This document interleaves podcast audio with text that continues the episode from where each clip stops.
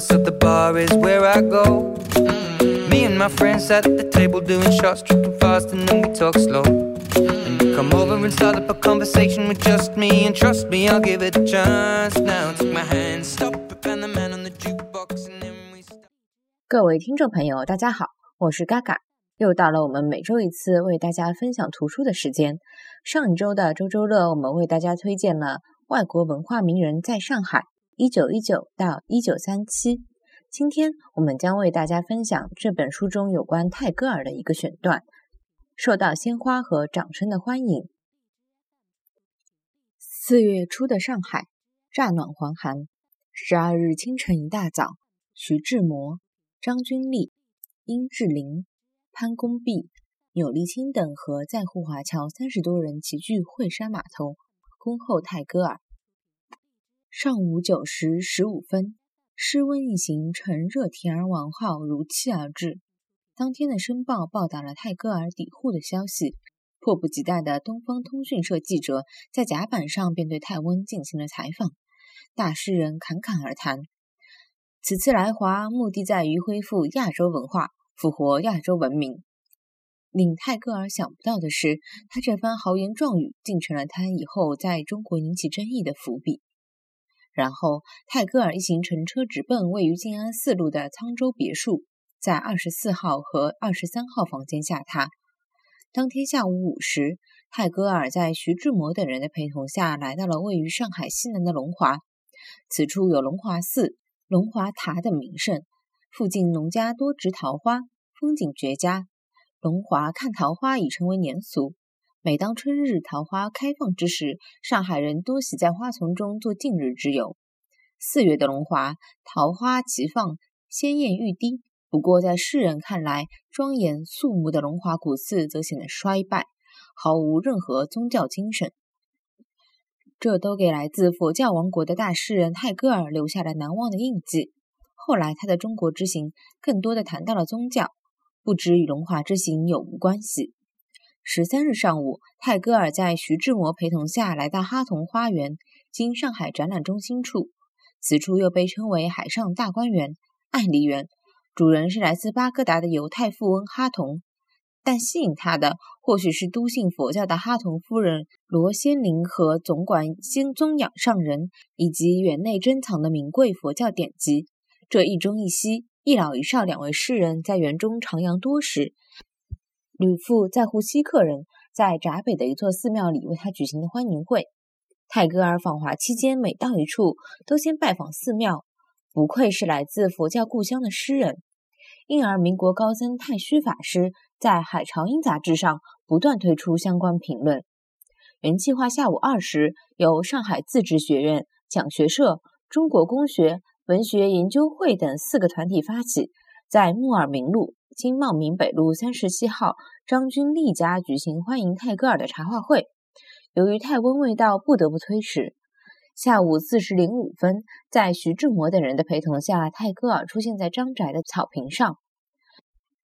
张君丽曾随梁启超游历欧洲，后留居德国，师从窝坚，推崇康德哲学。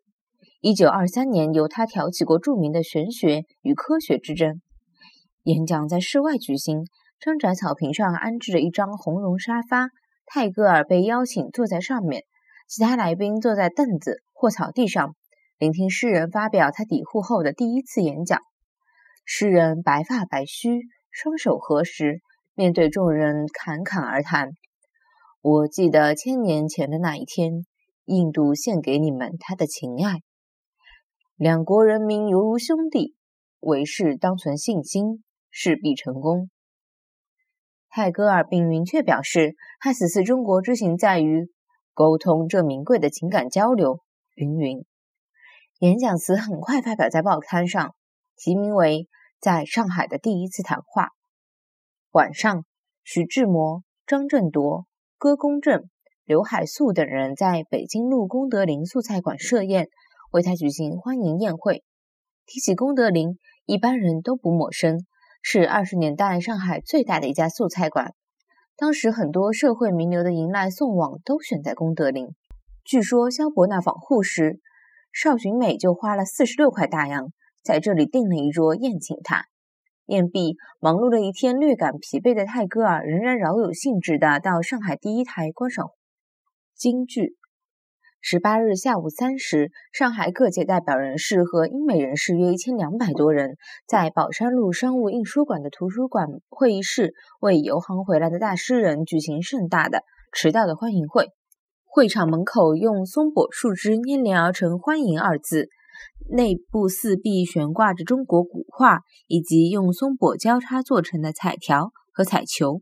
主席台上也用同样的方式织成“欢迎”二字，台前则摆放着十余盆鲜花。当泰戈尔出现在会场上时，乐队奏起优美的音乐。在会上，着玄色长袍、冠红帽、仪容庄严而肃穆的泰戈尔开始了他在沪第二次演讲《东方文明的危机》。作为诗人的泰戈尔没有做无聊的诗歌，他认为在上海，由于西方物质文明的引入。已经看不到丝毫中国的文化精神。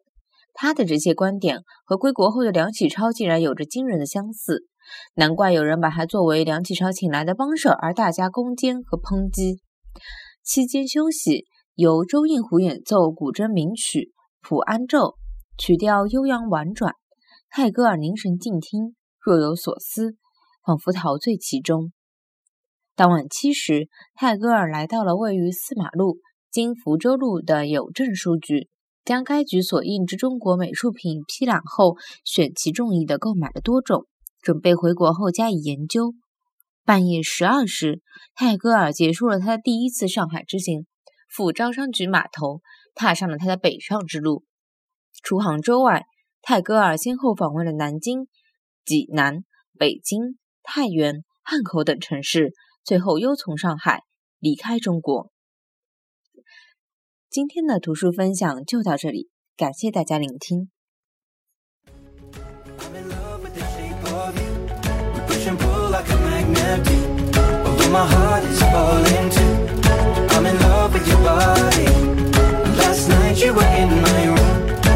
my bed sheets smell like you.